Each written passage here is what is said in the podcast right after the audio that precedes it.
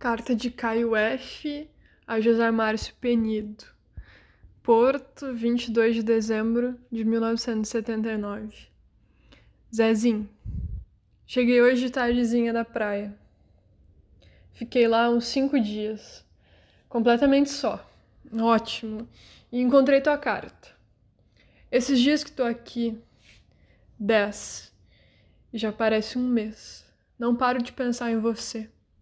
Tô preocupado, Zezinho, quero te falar disso. Fica quieto e ouve. Ou lê.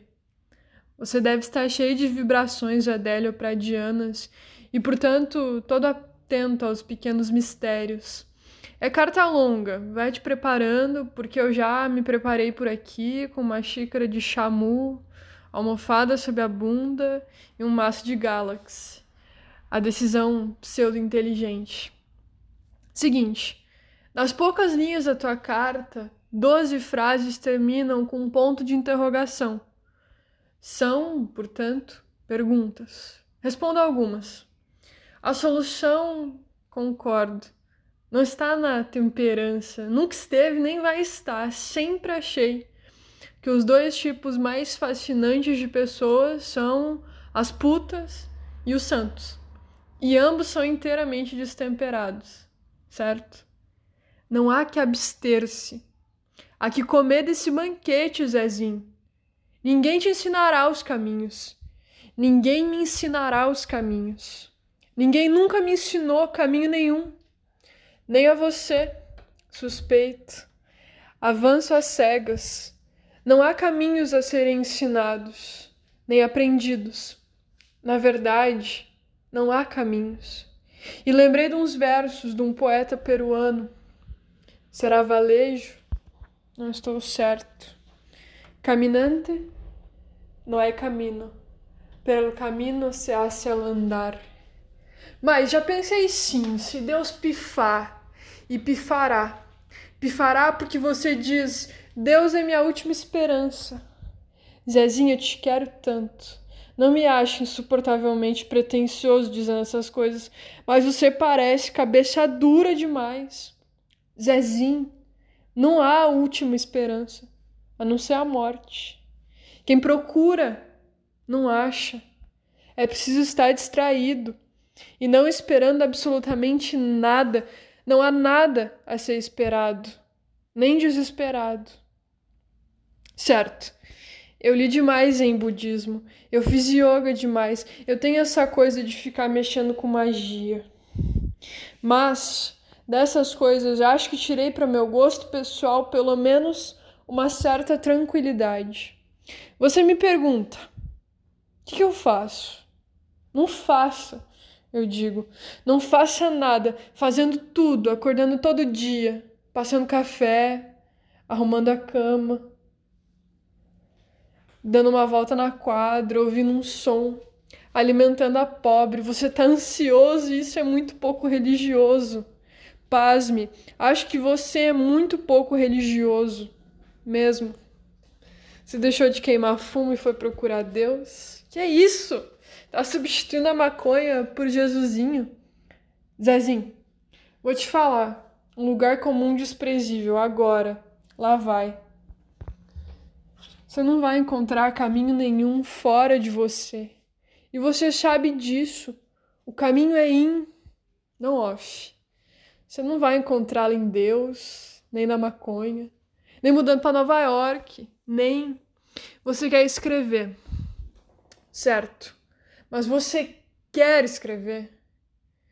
Ou todo mundo te cobre você acha que tem que escrever? Sei que não é simplório assim e tem mil coisas outras envolvidas nisso, mas de repente você pode estar confuso porque fica todo mundo te cobrando. Como é que é? É só obra. Cadê o romance? Cadê a novela? Cadê a peça teatral? Danem-se. Demônios. Zezinho, você só tem que escrever se isso vier de dentro para fora. Caso contrário, não vai prestar, eu tenho certeza. Você poderá enganar alguns, mas não, mas não enganaria a si. E, portanto, não preencheria esse vazio oco. Não tem demônio nenhum se interpondo entre você e a máquina. O que tem é uma questão de honestidade básica. Essa é a perguntinha. Você quer mesmo escrever? Isolando as cobranças. Você continua querendo? Então vai. Remexe fundo, como diz um poeta gaúcho, Gabriel de Brito Velho. Apaga o cigarro no peito. Diz pra ti o que não gosta de ouvir. Que não gosta de ouvir. Diz tudo. Isso é escrever. E não importa a forma, não importa a função social nem nada, não importa que a princípio seja apenas uma espécie de auto-exorcismo. Mas tem que sangrar abundantemente. Você não tá com medo dessa entrega porque dói, dói, dói. É de uma solidão assustadora. A única recompensa é aquilo que Lang chama aquilo que Lang diz que é a única coisa que pode nos salvar da loucura, do suicídio, da autoanulação, um sentimento de glória interior. Essa expressão é fundamental na minha vida. Eu conheci razoavelmente bem a Clarice Lispector. Ela era infelicíssima, Zezinho. A primeira vez que conversamos, eu chorei depois a noite inteira, porque ela, inteirinha, me doía. Porque parecia se doer também de tanta compreensão sagrada de tudo. Te falo nela porque Clarice, para mim, é o que mais conheço de grandioso, literariamente falando. E morreu sozinha, sacaneada, desamada, incompreendida, com fama de meio doida. Porque se entregou completamente ao seu trabalho de criar. Cara, mergulhou na sua própria trip e foi inventando caminhos na maior solidão, como Joyce, como Kafka loucos só lá em Praga, como Van Gogh, como Artaud ou Rimbaud. É esse tipo de criador que você quer ser? Então entregue-se e pague o preço do pato, que frequentemente é muito caro. Ou você quer fazer uma coisa bem feitinha, para ser lançada com salgadinho e uísque suspeito numa tarde amena na cultura, com todo mundo conhecido fazendo a maior festa? Eu acho que não. Eu conheci, conheço muita gente assim e não dou um tostão por eles todos. A você eu amo. Raramente me engano.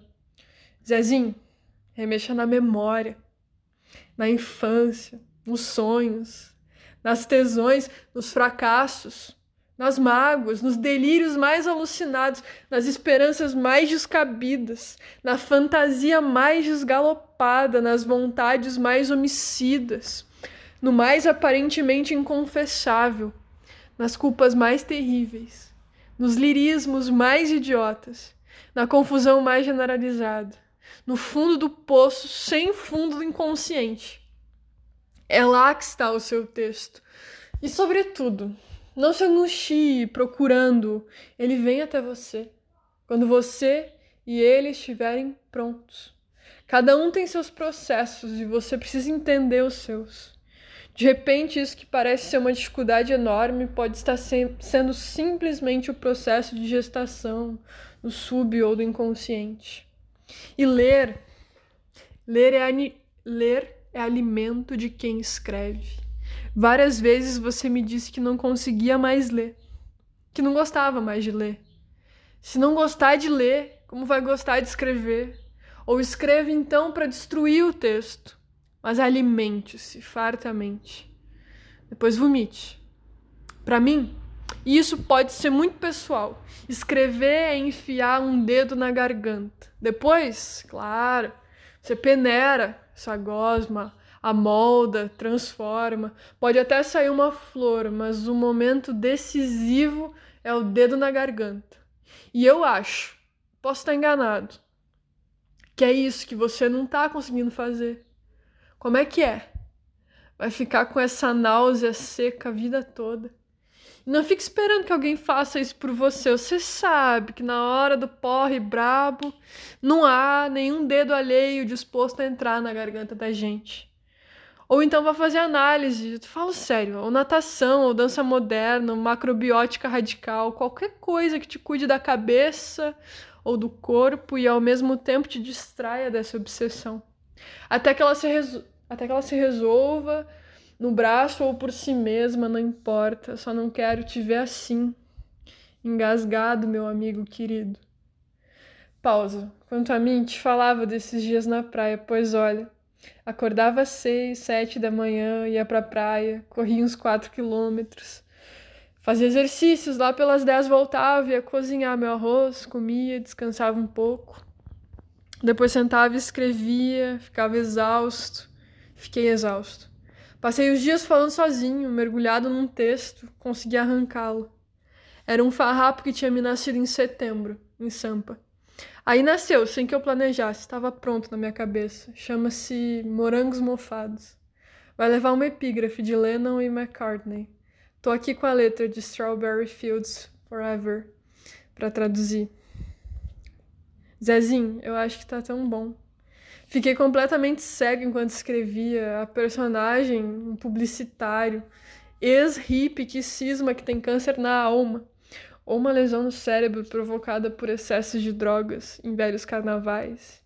E o sintoma real é um persistente gosto de morangos mofados na boca. Tomou freio nos dentes e se recusou a morrer ou a enlouquecer no fim. Tem um fim lindo, positivo, alegre. Eu fiquei besta. O fim se meteu no texto e não admitiu que eu interferisse. Tão estranho, às vezes penso que quando escrevo sou apenas um canal transmissor digamos assim, entre duas coisas totalmente alheias a mim. Não sei se você me entende. Um canal transmissor com um certo poder ou capacidade seletivo, sei lá. Hoje pela manhã não fui à praia e dei o conto por concluído. Já acho que na quarta versão, mas vou deixá-lo dormir pelo menos um mês. Aí releio, porque sempre posso estar enganado e os meus olhos de agora serem incapazes de verem certas coisas. Aí tomei notas, muitas notas para outras coisas. Cabeça ferve. Que bom, Zezinho, que bom a coisa não morreu. E é isso que eu quero. Vou pedir demissão de todos os empregos pela vida fora quando sentir que isso, a literatura, que é só o que tenho, estivesse ameaçada como estava na nova. E li, descobri, descobri que adoro o Dalton Trevisan. Menino, fiquei dando gritos enquanto lia a faca no coração. Tem uns contos incríveis e tão absolutamente lapidados, reduzidos ao essencial cintilante, sobretudo um, chamado Mulher em Chamas. Li quase todo o livro, li quase todo o Ivan Ângelo, também gosto muito, principalmente de O Verdadeiro Filho da Puta. Mas aí o conto, o título começou a me dar sono e parei. Mas ele tem um texto. Ah, se tem e como, mas o melhor que li esses dias não foi ficção. Foi um pequeno artigo do Nirlando Beirão, na última Isto É, do dia 19 de dezembro. Please, leia, chamado O Recomeço do Sonho. Li várias vezes. Na primeira, chorei de pura emoção, porque ele reabilita todas as vivências que eu tive nesta década. Claro que ele fala de uma geração inteira, mas daí saquei, meu Deus, como sou típico como sou estereótipo da minha geração. Termina com uma alegria total, restaurando o sonho. É lindo demais. É atrevido demais, é novo, sadio. Deu uma luz na minha cabeça. Sabe quando a coisa te ilumina? Assim como se ele formulasse o que eu, confusamente, estava apenas tateando. Leia, me diga o que acha. Eu não me segurei, escrevi uma carta para ele dizendo isso. Não sou amigo dele, só conhecido, mas acho que a gente deve dizer. Escrevendo, eu falo pra caralho, não é? Aqui em casa tá bem, é sempre um grande astral. Não adianta eu criticar, o astral ótimo deles independe da opinião que eu possa ter respeito. Não é fantástico? A casa tá meio em obras. A Nair, mandou construir uma espécie de jardim de inverno nos fundos. Vai ligar com a sala. Hoje estava puta porque o Felipe não vai mais fazer vestibular, foi reprovado novamente no terceiro colegial. Minha irmã Cláudia ganhou uma calói 10 de Natal do noivo Jorge. Lembra? E eu me apossei dela e hoje mesmo dei voltas incríveis pelo menino Deus. A Márcia tá bonita, mais adultinha, assim, com o um ar meio da Mila. Zael cozinhando, hoje fez arroz com passas pro jantar. Povos outros, nem vi. Soube que a comunidade está em cartaz ainda e tenho granas para receber. Amanhã acho que vou lá. Tô tão só, Zezinho. Tão eu, eu comigo. Porque o meu eu com a família é meio de raspão. Tá bom assim, não tenho mais medo nenhum, de nenhuma emoção ou fantasia minha. Sabe como? Os dias de solidão total na praia foram principalmente sadios. Você viu a nova, cara? Tá lá o seu Chico tartamudeante, uma foto muito engraçada de toda a redação. Eu com cara de não me comprometam, não tenho nada a ver com isso. Dê uma olhada.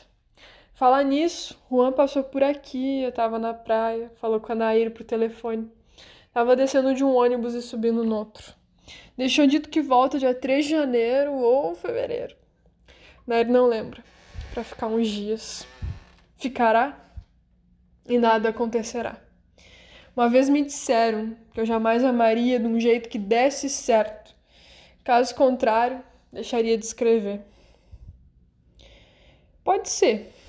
Pequenas magias. Quando eu terminei Morangos Mofados, escrevi embaixo, sem querer. Criação é coisa sagrada. É mais ou menos o que Chico no fim daquela matéria.